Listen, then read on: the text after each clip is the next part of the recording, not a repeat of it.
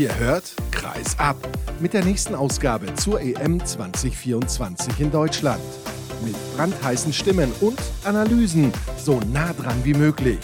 Euer Mann am Mikrofon ist Sascha Staat.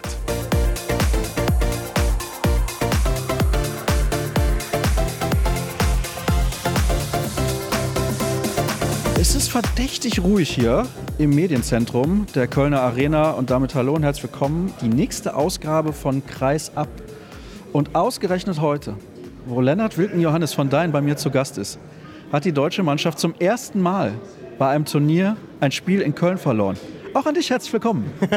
Hallo. Ja, was soll man zu dem Spiel sagen? Ich glaube, und das haben die Spieler alle bestätigt, auch Domaga Dufniak, den ihr gleich dann noch hört, nach der Analyse von Lenny und mir, dass man auch merkt und dass es menschlich ist, wenn der Druck abfällt bei einer Mannschaft, wenn man vorher weiß, dass man ins Halbfinale gekommen ist. Und ich glaube, das hat man auch tatsächlich gemerkt, auch auf der Tribüne. Ja, definitiv. Ich habe eben noch mal ganz kurz auch mit Lukas Zer besprechen können. Und ich glaube, jeder, der schon mal Handball irgendwie auch betrieben hat, weiß, okay, wenn es jetzt nicht mehr um alles geht und das, obwohl halt 20.000 in der Halle sind, dann fehlen ein, zwei Prozent. Und auf dem Top-Niveau führen dann diese 2% weniger sofort dazu, dass das eine Mannschaft wie Kroatien dann am Ende auch bestraft. Ne? Und ich glaube, das war schlussendlich der ausschlaggebende Punkt. Ich finde, die Jungs man hat schon gesehen, dass sie wollen, aber das, was sie in sich haben sozusagen, was glaube ich entscheidend ist, die haben alles reingeworfen, aber es gibt auch so ein, zwei, drei Prozent, die sie nicht beeinflussen können. Durch die Anspannung zum Beispiel. Und ich glaube, das haben sie heute nicht kompensiert bekommen. Und deswegen die hohe Niederlage dann am Ende auch gegen Kroatien, was natürlich aber ärgerlich ist für das Kölner Publikum. Ich glaube, dass die einigermaßen damit leben können, weil sie sich schon dann darüber freuen, dass Deutschland im Halbfinale ist. ist natürlich blöd, wenn man hier irgendwie ein paar hundert Euro für Tickets ausgibt und dann bekommt man ein Spiel serviert oder fast drei Spiele, wo es eigentlich um fast gar nichts mehr ging. Aber Dominik Kusmanovic hat heute 22 Bälle gehalten. Und das ist wirklich sensationell. Ihr hört gleich auch David Speth, der beim Finale der U19-Europameisterschaft 2021 genau gegen den Dominik Kusmanovic gespielt hat. Und heute auch wieder. Der hat ihn auch in höchsten Tönen gelobt. Und da sieht man schon, Kroatien hatte viele Jahre übrigens Probleme auf der Torhüterposition. Ich glaube, die sind erstmal erledigt. Aber das, was du eben angesprochen hast, der Restfunke Konzentration, nicht 100% angespannt. Vielleicht fehlt ein bisschen was, fehlt dann auch im Abschluss, hat auch Renas Uschins gesagt, den er auch gleich hört. Ja, ich glaube, das, hat man, das hat man gespürt. Und ich kann das auch verstehen, das ist auch menschlich, was die Jungs da heute auch gezeigt haben. Ich glaube trotzdem, dass dieses Spiel keinen Einfluss haben wird auf den weiteren Turnierverlauf, weil dieses Halbfinale eine völlig neue Situation für alle sein wird. Ich glaube, worauf man aufbauen kann, ist die Leistung gegen Ungarn gewesen, die wirklich stark war, fand ich im Angriff. Und ein paar Kräfte konnten ja heute auch nochmal geschont werden. Ich glaube, das ist auch ein Vorteil. David Speth hat, finde ich, gut gehalten in der zweiten Halbzeit. Auch das ist ein Riesenvorteil, dass er auch nochmal Erfolgserlebnisse gesammelt hat. Und ja, auch die anderen Jungs haben ein paar Spielzeiten bekommen, konnten jetzt dem Spiel nicht den Stempel aufdrücken. Aber ein paar Minuten gesehen zu haben, das wird helfen. Wobei ich auch einordnen muss, im Halbfinale werden neun Leute spielen, aller Voraussicht nach. Aber insbesondere auf der Torhüter-Position ist es gut, dass David drin ist in diesem Turnier. Das finde ich auch, denn eine Alternative kann man immer mal gebrauchen, obwohl Andi Wolf ja heute auch stark angefangen hat. Also an dem lag es sicherlich nicht. Und ich finde dann auch gut, dass Alfred Gislason ihn zur Pause runtergenommen hat, damit David Spät auch noch mal ein paar Einsatzminuten bekommt. Wir haben immer hier im Podcast zuletzt diese Nils Lichtlein-Debatte geführt, weil er das Spiel ganz anders aufzieht als Juri Knorr. Ich hätte mir heute fast gewünscht, dass er ihn bis zum Ende drin lässt. Den Gedanken kann ich nachvollziehen. Ich glaube, auch Alfred wollte dieses Spiel nochmal unbedingt drehen mit seiner Stammformation, auf die er dann ja am Ende wieder gesetzt hat. Bis auf David waren es, glaube ich, dann alle wieder, die auch in der ersten sieben standen, so grob. Nämlich da jetzt nicht zu genau, aber im Wesentlichen die großen Spieler waren mit dabei. Ich hätte mich darüber auch gefreut, weil ich nach wie vor glaube, dass es eher Nils ist, der Juri entlassen kann, als Philipp Weber. Weil Philipp Weber ist für mich eher jemand, der auf der Halbposition spielen kann, der nicht gut drin ist in diesem Turnier. In den Minuten, die er gesehen hat, war er leider noch nicht da. Was natürlich auch an dem ganzen Rahmen liegt und so weiter. Aber das muss man schon bilanzieren. Und insbesondere, wenn es darum geht, Juri zu entlasten, falls es mal nötig sein sollte, er sich verletzt vielleicht auch mal oder drei Angriffe raus muss, wenn er behandelt werden muss zum Beispiel, dann ist Nils für mich die erste Alternative. Und da könnte ich mir vorstellen, dass ihm auch ein paar Minuten mehr gut getan hätten, um insbesondere Erfolgserlebnisse zu sammeln, weil als er gespielt hat, haben wir sehr, sehr viele Bälle auch verloren. Da waren technische Fehler mit dabei. Kein Vorwurf an ihn, aber er wird jetzt nicht unbedingt mit der größten Sicherheit in das nächste Spiel gehen, wenn er dann wirklich auch mal performen muss. Was glaubst du denn, Klar ist jetzt ein bisschen spekulativ, weil wir mit Alfred Gisserson da nicht drüber gesprochen haben, jetzt in den letzten Minuten und auch nicht in den letzten Tagen, war ja auch ein bisschen schwierig. Aber das ist ein anderes Thema. Was glaubst du, ist seine Motivation dahinter, dass er Philipp Weber auf der Mitte Nils Lichtlein gegenüber bevorzugt. Denn du hast es ja gesagt, Weber ist eher ein Halbspieler. Der spielt in Magdeburg auf der Halbposition. Lichtlein spielt im Verein auf der Mitte, natürlich neben Weltklasse-Spielern, aber trotzdem, da ist er auch der Stratege. Und zu Beginn des Turniers hat Lichtlein, wenn er mal ein paar Minuten gespielt hat, auf der Halbposition gespielt. Was denkst du, ist die Motivation oder der Gedankengang von Alfred Gislason, was das angeht?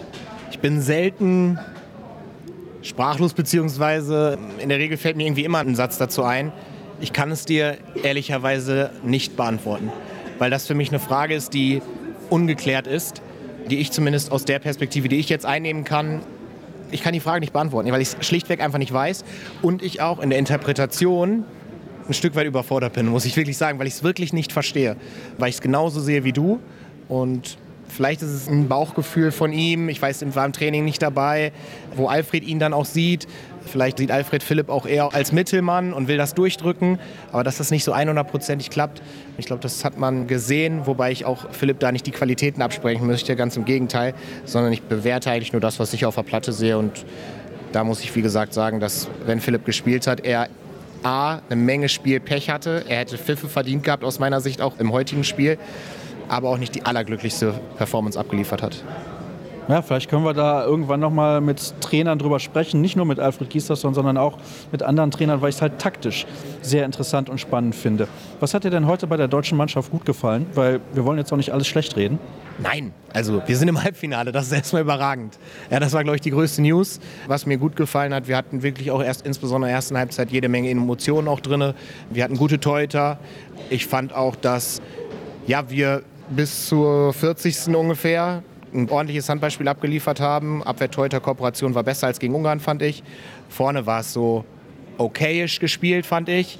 Da waren sehr viele oder viele technische Fehler dabei, das war nicht so soll. Aber in Summe war das bis zur 40. fand ich kein schlechter Auftritt der deutschen Mannschaft. Da waren viele gute Elemente dabei.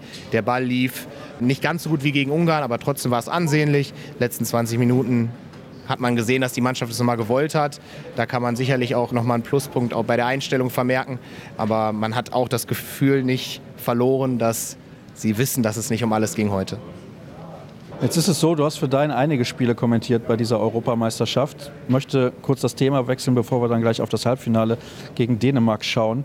Welchen Eindruck hast du sportlich von diesem Turnier? Ich muss ganz ehrlich sagen, Final bin ich nicht so überzeugt, ob das Spielniveau so hoch ist, wie das in der Vergangenheit schon der Fall war.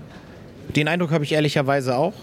Man muss schon sagen, dass man insbesondere bei den Top-Mannschaften gesehen hat, wie Frankreich zum Beispiel oder auch Dänemark und auch Schweden, dass ich immer das Gefühl hatte, dass sie nicht bei 100 Prozent spielen. Dass sie noch auf das Entscheidungsspiel warten, dass sie äh, vielleicht auch ein so großes Selbstbewusstsein haben, dass sie wissen, okay, ich muss nicht 100 Prozent geben. Da leckt das Niveau ein wenig und deswegen habe ich auch diesen Gesamteindruck. Aber auf der anderen Seite muss ich auch wirklich sagen, dass mich Mannschaften wie zum Beispiel Ungarn oder Österreich sehr, sehr überrascht haben. Die haben auf jeden Fall einen Schritt Richtung Spitze gemacht. Das heißt, es wird dichter in dem Feld. Aber die ganz große Weltspitze hat sich aus meiner Sicht bis zum heutigen Zeitpunkt noch nicht so präsentiert, wie wir das in den vergangenen Jahren gesehen haben. Ich habe auch mit ein paar Leuten darüber gesprochen, dass wir kaum Tempospiel in der ersten Welle sehen. Ich habe da mit Mike Thiel und Viktor Thomas oben im Twitch-Studio der ERF drüber gesprochen. Die sagen, das liegt vor allem daran, dass das Rückzugsverhalten der Mannschaften in den letzten fünf, sechs Jahren nochmal so massiv besser geworden ist. Stimmst du der Aussage zu? 100 Prozent. Bestes Beispiel für mich, Benze Imre von Ungarn. Ich habe selten so einen starken Rückzugsspieler auf der Rechtsaußenposition gesehen. Ich habe mehrere Momente von ihm gesehen. Das ist nur ein Beispiel, aber ich will es konkret machen, wie der die Bälle abgelaufen hat, insbesondere dann auf den Außenpositionen. Es gibt natürlich auch nochmal eine erste und zweite Welle, die da hinterherläuft. Da trifft das aus meiner Sicht auch zu. Da ist das Gesamtkonstrukt dann sozusagen schneller zurück. Aber insbesondere an der Personalie will ich es festmachen, weil das habe ich bei unterschiedlichsten Spielern auch so gesehen, dass sie da einen extremen Fokus drauf haben. Und von daher würde ich der These oder der Interpretation der Experten da von euch nicht widersprechen wollen. Naja, wenn du kein Experte wärst, würdest du ja nicht sitzen, ist ja auch klar. Ja? Sonst lade ich dich nicht ein. Ist ein gutes Beispiel, was du da gebracht hast, vor allem Spieler, der ja gar nicht so sehr im Fokus steht, weil viele natürlich den Fokus auf die deutsche Mannschaft legen. Da hat Sebastian Heimann heute ein sensationelles Rückzugsverhalten an den Tag gelegt. Da gab es zwei, drei Szenen, wo er die Bälle dann noch abgefangen hat, beziehungsweise dann noch einen Stoppfoul machen konnte. Und den fand ich in den letzten Spielen richtig, richtig gut. Ich habe schon mal gesagt, wird für mich so ein bisschen der X-Faktor immer mehr in der deutschen Mannschaft. Also das fand ich schon super. Dieses Halbfinale jetzt gegen Dänemark ist ja relativ eindeutig. Deutschland kann nur gewinnen. Sie haben nichts zu verlieren. Und ich glaube tatsächlich, dass das gut ist, dass wahrscheinlich alle 20.000 Deutschen oder die Deutschen, die die Mannschaft dann unterstützen bzw. in der Halle sein werden am Freitag, das auch wissen. Glaube ich auch. Wir können frei ausspielen. Wir haben dieses Zwischenziel Halbfinale haben wir erreicht. Da können wir einen Haken hintermachen. Die Jungs werden dieses Spiel gewinnen wollen. Ich glaube schon, dass Deutschland oder Deutschland muss auf Sieg spielen. Aber natürlich können sie auch einordnen, gegen wen sie spielen. Aber wenn es lange offen bleibt, stell dir vor, Andreas Wolf erwischt wieder einen Sahnetag und nimmt sofort die ersten zwei, drei von Gitzel weg und ist im Kopf, dann ist das für mich ein Anfang für einen Stein, der dann ins Rollen kommen kann. Juri trifft den ersten, den zweiten. Wir können auch einfach mal ein gewisses Spielglück haben und dieses Spiel sich dann auch entwickeln lassen, weil und dann auch mit der nötigen Einstellung, der Stimmung, der Halle wirklich in so einen Flow reinkommen. Den wird es brauchen. Es braucht jemanden, der diesen Stein ins Rollen bringt, für uns als Mannschaft, mit Erfolgserlebnissen entsprechend kommt. Und dann ist natürlich auch alles möglich. Auf dem Papier, sind die Dänen klarer Favorit. Auch wir, also die deutsche Nationalmannschaft. Ich bin euphorisiert, ich bin Riesenfan. Aber summa summarum spielen wir auch keinen überragenden Handball aktuell. Das muss man schon so bilanzieren. Wir lösen das als Mannschaft richtig gut. Ja, die Stimmung ist gut, die pushen sich und wir kommen in so einen leichten Flow, auch wenn wir heute einen leichten Dämpfer bekommen haben oder meinetwegen auch gegen Frankreich. Aber wenn man wirklich nur blank auf die Leistung guckt, auch auf das Island-Spiel zum Beispiel, geil gezockt. Aber gab Phasen, da haben die Isländer uns gut bespielt, richtig gut sogar und besser gespielt. Ne? Und ja, vor dem Hintergrund glaube ich, das wissen die Jungs auch. Aber wie gesagt, im Sport, und ich will jetzt nicht irgendwie drei Euro ins Kreisab Phrasenschwein werfen, aber es ist ja wirklich so, es ist dann alles möglich. Und wir sind hier zu Hause, warum soll es nicht klappen? Ich habe irgendwie, ich weiß nicht wieso, vielleicht bin ich auch zu verblümt und zu sehr euphorisiert und habe Bock auf dieses Turnier, aber ich glaube nicht, dass wir chancenlos sind. Wirklich nicht. Und es lässt sich extrem schwer beschreiben, aber ich glaube irgendwie an diesen Traum, an diese Idee, wenn Andi die ersten drei, vier, fünf wegnimmt, die Halle kommt, die Ideen anfangen nachzudenken, dass es wirklich was werden könnte auch. Das hoffen wir natürlich und drücken der Mannschaft die Daumen zu deiner Aussage. Übrigens, weil das wäre noch meine Frage gewesen, passt natürlich der Fakt, dass rein punktetechnisch Deutschland der schlechteste Halbfinalist ist, den es bei einer Europameisterschaft je gegeben hat. Ist das so? Also ich müsste mich schon arg vertun, wenn mal eine Mannschaft mit fünf Punkten ins Halbfinale gekommen wäre. Oh, da bin ich schwach auf der Brust, was solche Statistiken angeht. Aber es zeigt ja auch so ein bisschen, man muss schon blank sagen, dass das auch die Leistung der Mannschaft auch widerspiegelt. Wir haben wirklich heute, heute klammer ich mal aus, aber wir haben auch wirklich Phasen dabei gehabt, wo wir keinen guten Handball gespielt haben. Ne? Und das spiegelt sich natürlich auch in den Punkten jetzt wieder. Auch das Spiel gegen Nordmazedonien war jetzt nicht überragend, muss man schon einfach so sagen. Aber wir haben es gewonnen. Und am Ende fragt da auch übrigens kein Hahn mehr nach, wie wir gespielt haben. Wir stehen im Halbfinale. Und jetzt kann man auch wirklich auch nochmal vieles auf Null setzen und dann, wie gesagt, hoffen, dass es sich entwickelt in diesem Spiel und dass wir dann rauskommen. Weil das hat, wenn ich selber an mich als Handballer denke, es gibt so eine Spiele, wo du gegen den Favoriten einfach die ersten drei, vier, fünf, sechs Minuten geil aufspielst. Und dann fängst du selber an, dran zu glauben. Und auf diesen Effekt hoffe ich einfach und kann das leider immer nicht so analytisch herleiten, weil es extrem schwierig ist, da Faktoren zu finden, wo die Ideen anfassbar sind oder angreifbar vielmehr. Wir müssen über diese emotionale Welle kommen und dann glaube ich, wie gesagt, dran, dass wir da was reißen können. Bei welchen Spielen sitzt du noch am Mikrofon? Sehr gute Frage. Das weißt du noch nicht? Doch, weiß ich. Ich bin nur nicht 100%ig sicher, wie das dann wird, wenn die deutschen Spiele kommen, weil müsste man jetzt auch. Natürlich sage ich, wäre jetzt nicht böse, wenn das die etwas älteren Hasen machen. Ich durfte zwei Deutschlandspiele machen für Dein. Das war mehr als alles, was ich jemals mir hätte erträumen können.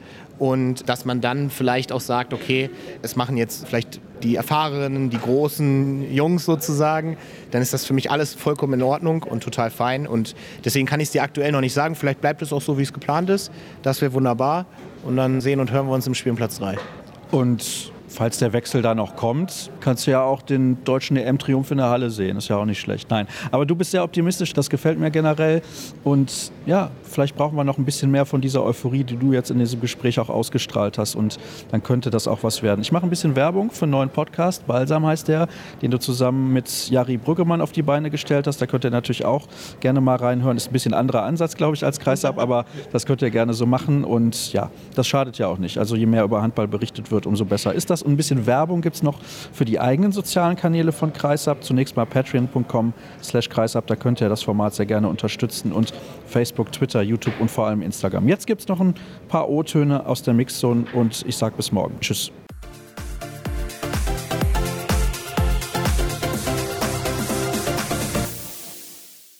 Renas Urschins, endlich mal richtig durchgeschwitzt heute. Ja, erzähl mal, wie war die Partie heute? Weil es ist natürlich was anderes, wenn man vielleicht vorher schon weiß, man ist im Halbfinale. Eben hat Justus Fischer auch gesagt, vielleicht war es ein bisschen in den Köpfen drin. Wie hast du das wahrgenommen? Ja, ich finde, gerade in der zweiten Halbzeit, wenn wir anfangen zu verwerfen, die Bälle, und der Torhüter einfach heiß läuft und sein Tunnel kommt, das killt uns dann mental. Dann überlauft uns auch Kroatien und setzt sich Stück für Stück ab. Und ja, da schaffen wir es vielleicht nicht, den Schalter wieder umzulegen. Ist immer eine Sache, wenn ein Torhüter Weltklasse hält. Und da muss man vielleicht auch mal den Hut ziehen. Dominik Kusmanovic hat wirklich heute ein unfassbares Spiel gemacht. Du hast natürlich jetzt auch schon in der Jugend und in den Junioren ein paar Mal gegen ihn gespielt. Waren ein paar Würfe dabei, zum Beispiel kurz dann noch. Wie ist da die Entscheidungsfindung in diesen Situationen? Oder ist irgendwie, ich versuche nur einfach das Ding reinzumachen? Nein, man muss schon gucken, wie der Torwart steht. Aber der guckt auch unsere Wurfbilder, wie wir uns bewegen und wie dann unser Wurf aussehen kann. Das ist sicherlich auch für einen Torhüter ein bisschen Pokern. Und wenn man ja, nicht fahrlässig, aber ja, vielleicht doch ein bisschen Kopf durch die Wand dann auf einmal ist, wenn der Torhüter den einen nach dem anderen hält, dann, dann geht es umso weniger auf. Vielleicht dann auch ein bisschen eine Frage von Ungeduld, dass man innerlich so ein bisschen nervös wird bei der Wurfauswahl? Ja, das kann schon sein. Wenn der Torhüter im Kopf ist eines Spielers oder einer gegnerischen Mannschaft, dann geht man schon vielleicht ein bisschen verunsicherter in den Wurf, in den freien Wurf vor allem, als wenn man davor vielleicht 5, 6 in Folge verwertet hat. Was war denn heute aus deiner Sicht gut? Weil man muss ja jetzt auch nicht alles schlecht reden. Ja, in der ersten Halbzeit waren die Chancen gut, die Chancenverwertung nicht perfekt, aber gut. Und da stand es ja plus eins am Ende. Da haben wir auch gute Abwehr gespielt. Und zweite Halbzeit, weiß nicht, bis zur 45. Minute oder 40. Minute haben wir immer trotzdem weiter gute Chancen rausgespielt. Nur die haben wir nicht getroffen und dann sieht das alles ganz blöd aus, weil uns auch Kroatien überläuft. Was machen wir jetzt mit Dänemark? Da machen wir dasselbe wie jedes Spiel von Anfang an in der Abwehr wirklich fighten und zusammen als eine ganz große Wand stehen, zusammen mit der Halle. Hoffentlich den Torhüter ins Spiel kriegen und dann wieder unser bestes Spiel abliefern. Dafür viel Erfolg. Dankeschön. Danke.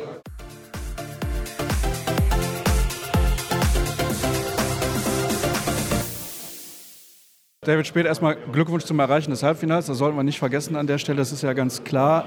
Erklär mir mal, geht man mit ein klein bisschen anderer Einstellung in so ein Spiel? Klar, ihr wollt immer gewinnen, ist ja logisch, insbesondere beim Turnier im eigenen Land. Aber verändert das was, dieses Wissen, man muss das Spiel nicht mehr gewinnen? Nee, das würde ich nicht sagen. Wir sind natürlich erleichtert, dass wir sozusagen jetzt ein bisschen Druck weg haben, aber das ist keine Ausrede dafür. Wir wollen das Spiel gewinnen und sind sehr frustriert, dass es dann am Ende nicht gereicht hat.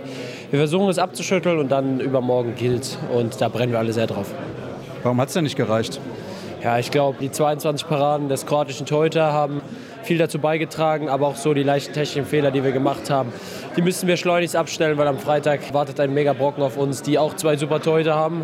Deswegen müssen wir bereit sein und unser bestes Spiel einfach auf die Platte bringen. Ich muss da nochmal nachhaken, was den gegnerischen Torhüter angeht. EM-Finale U19 2021 habt ihr ja schon mal gegeneinander gespielt. Vielleicht kannst du zu ihm noch mal ein paar Sätze sagen, weil das ist ja dann auch noch mal, ja, ich will nicht sagen, was Spezielles gegen den zu spielen, weil du wirfst ja nicht gegen ihn, aber ich finde das immer schön, wenn die Spieler, die auch bei den Juniorenturnieren halt tolle Leistungen bringen, dann irgendwann auf der großen Bühne mit dabei sind. Ja, auf jeden Fall. Also wir hatten jetzt, glaube ich, schon drei, vier Mal gegeneinander gespielt in den letzten Jahren und es ist natürlich schön, dass wir dann heute zusammen auf der Platte standen. Auch, dass er ein super Spiel gemacht hat. Er ist ein überragender Torhüter und hat super gemacht, auch bei den Juniorenturnieren schon und hat heute ein super Spiel gemacht und verdient auch Spieler des Spiels geworden. Und ja, er wird hoffentlich so weitermachen, ich hoffentlich auch und dann sehen wir uns noch ein paar Mal hier. Jetzt sehen wir dich aber und die Mannschaft natürlich erstmal im Halbfinale gegen Dänemark. Wir müssen nicht darüber reden, dass die einen Weltklasse-Spieler nach dem anderen auf die Platte stellen können.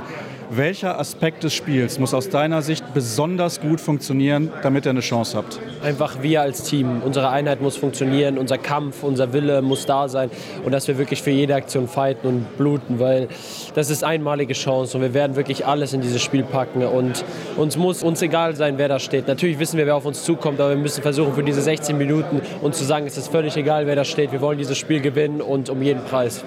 Dafür viel Erfolg. Ich danke dir. Dankeschön.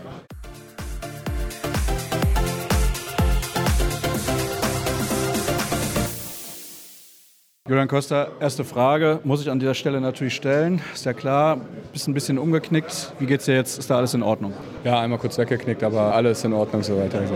Sehr gut, da müssen wir uns also keine Sorgen machen fürs Halbfinale. Warum war das heute so schwer und warum war es am Ende dann die Niederlage? Ja, lässt sich relativ leicht runterbrechen. Wir haben wieder 22 Fehlwürfe, 48 Prozent gehaltene Bälle vom gegnerischen Torwart. Da, da gewinnen wir eigentlich kein Spiel. Ist das eine Frage von Konzentration und vielleicht gerade auch in einem Spiel, wo man weiß, man kann es auch verlieren? Macht das dann nochmal einen Unterschied deiner Meinung nach? Ja, ich glaube, es ist menschlich, dass sehr viel Druck bei allen abgefallen ist, dass, ja, dass Frankreich da gewonnen hat, dass Island gewonnen hat, dass wir schon vor dem Spiel im Halbfinale stehen. Das merkt man dann leider Gottes auch in den einzelnen Aktionen von uns. Da sind wir nicht konsequent genug und dementsprechend verlieren wir dann zu Recht das Spiel. Dänemark wartet jetzt. Das ist nochmal eine ganz andere Hausnummer. Was machen die sehr gut, wo ihr den Fokus drauf legen solltet eventuell?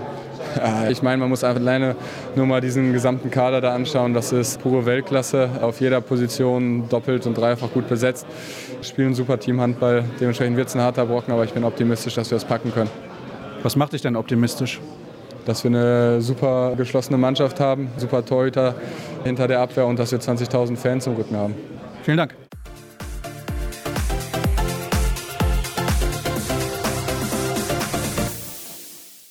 Domoga Dufnak, herzlichen Glückwunsch. Ich weiß nicht, ob das irgendeine Bedeutung hat, aber Kroatien ist jetzt die erste Mannschaft, die Deutschland in Köln geschlagen hat. Trotzdem natürlich nicht das Turnier, was ihr euch vorgestellt habt. Vielleicht erstmal ein paar Sätze zu dem Spiel von dir heute. Unsere Torhüter hat 22 Bälle gehalten. Handball ist ganz einfach dann gewesen Spiel.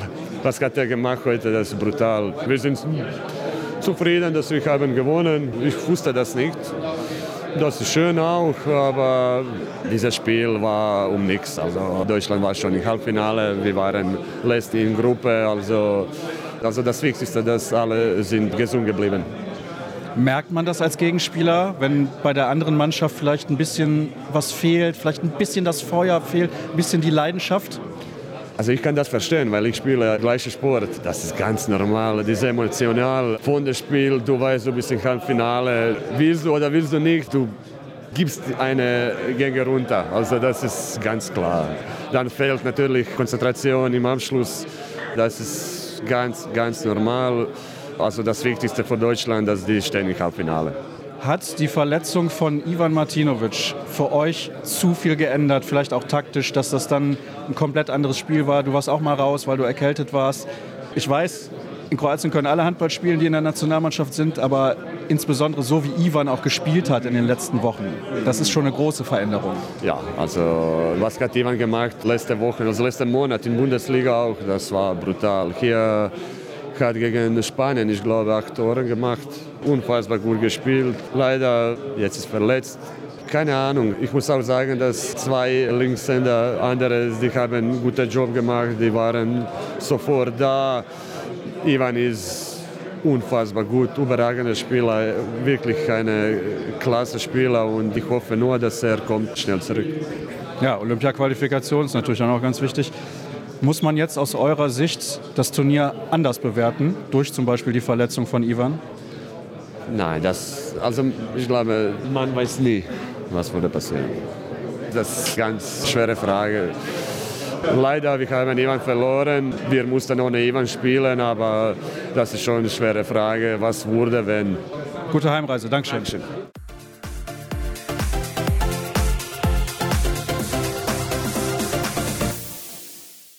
Ich weiß, Nikola Bielek, nach einer Niederlage ist es schwer, Gratulationen anzunehmen, aber ich sage herzlichen Glückwunsch zu einem fantastischen Turnier. Am Ende ist es ein Dreiervergleich, der dafür sorgt, dass ihr nicht ins Spiel um Platz 5 kommt. Und ganz ehrlich, wenn euch das vor dem Turnier jemand gesagt hätte, dann hättet ihr wahrscheinlich gesagt, dafür muss viel passieren. Es ist verdammt viel passiert. Ihr habt ein sensationelles Turnier gespielt. Ja, auf jeden Fall. Also ich würde sagen, wir haben Großes geleistet. Wir haben ganz Österreich, ganz Handball Österreich stolz gemacht und ja, ich ziehe nur den Hut vor dieser Mannschaft. Wir haben immer wieder gezeigt, wie viel Charakter wir haben und was unsere große Stärke ist, und zwar der Team Spirit und der Zusammenhalt. Darüber bin ich extrem glücklich und froh, auch als Kapitän natürlich das zu sehen, was für eine Mannschaft wir sind und unterm Strich ein erfolgreiches Turnier für uns. Ja. Es ist jetzt ziemlich genau acht Jahre her, da war ich in der Sporthalle der Fivers in Wien. Da haben wir ein Gespräch miteinander geführt. Da hast du noch nicht in Deutschland gespielt. Jetzt acht Jahre später, hast du gerade gesagt, als Kapitän so ein Turnier gespielt. Mittlerweile, ja, in der Bundesliga wissen wir es, was die Champions League auch gewonnen mit dem THW. Ein paar Meisterschaften und Pokalsiege. Aber wie ortest du das für dich persönlich ein? Auch mit dem Rückblick, schwere Verletzungen gehabt, sich hart zurückgekämpft und dann so hier aufzutreten gab den einen oder anderen, der hat gesagt, Nikola Bielek ist für mich der MVP dieses Turniers. Ja, also, was soll ich sagen? Natürlich erwartet man das nicht, dass ein Turnier so verläuft und ja, ich ich habe jetzt, du hast jetzt so viel erzählt, dass ich die Frage jetzt sogar vergessen habe, was du, was du mich gefragt hast. Tut mir leid. Ja, ist kein Problem. Nein, es ging ein bisschen um, ich rede ja auch viel, ein bisschen um die Entwicklung, deine persönliche Entwicklung, nein, auch die nein. Geschichte dahinter mit der Verletzung und den Erwartungen, die man vielleicht auch hat. Als du damals dann mit mir da zusammengesessen hast, ich gehe jetzt ins Ausland, mal gucken, was da kommt, man weiß ja nicht, was passiert. Natürlich nicht. Damals von den Favas zum THW Kiel zu wechseln, das war ein großer Schritt. Viele haben gesagt, dass ich zuerst zu einer kleineren Mannschaft gehen muss, weil da passiert wahrscheinlich eh nichts und da werde ich keine Spielzeit bekommen. Gott sei Dank ist das alles anders gekommen und ich bin sehr, sehr froh über die Entwicklung und den Verlauf. Ja, klar, die Verletzung war sicherlich etwas, was mich ein Stück zurückgeworfen hat, aber gleichzeitig auch stärker gemacht hat. Und mit dem Turnier, also wo ich dieses Turnier einordnen kann, also es ist für mich etwas unglaublich Besonderes, mit der Nationalmannschaft so ein Turnier zu spielen, weil eben niemand von uns sich das erwartet hat, dass wir überhaupt jetzt hier heute stehen können und davon geträumt haben, vielleicht im Halbfinale sogar zu spielen. Und das ist was unglaublich Großes und steht für mich jetzt auch an sehr, sehr, sehr weiter Stelle nach oben. Und ich freue mich extrem für diese Mannschaft, für das, was wir geleistet haben.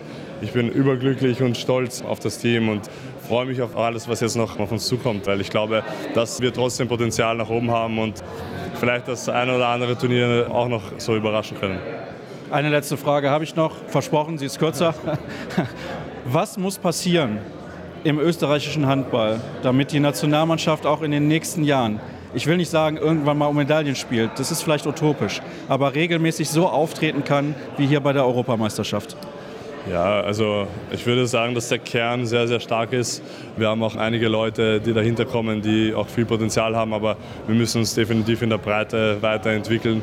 Und da bin ich auch sehr, sehr zuversichtlich, dass wir auch den nächsten Schritt machen können und so wie du gesagt hast, immer wieder überraschen können und gute Leistungen bringen können. Weil, wenn man ehrlich ist, mit der ersten Ausstellung, die wir haben, wenn wir ein Spiel hernehmen, dann glaube ich, dass wir gegen jeden die Möglichkeit haben, Punkte zu holen. Ja, das ist eine Aussage hinten raus. Herzlichen Dank und eine gute Heimreise. Vielen Dank. Dankeschön.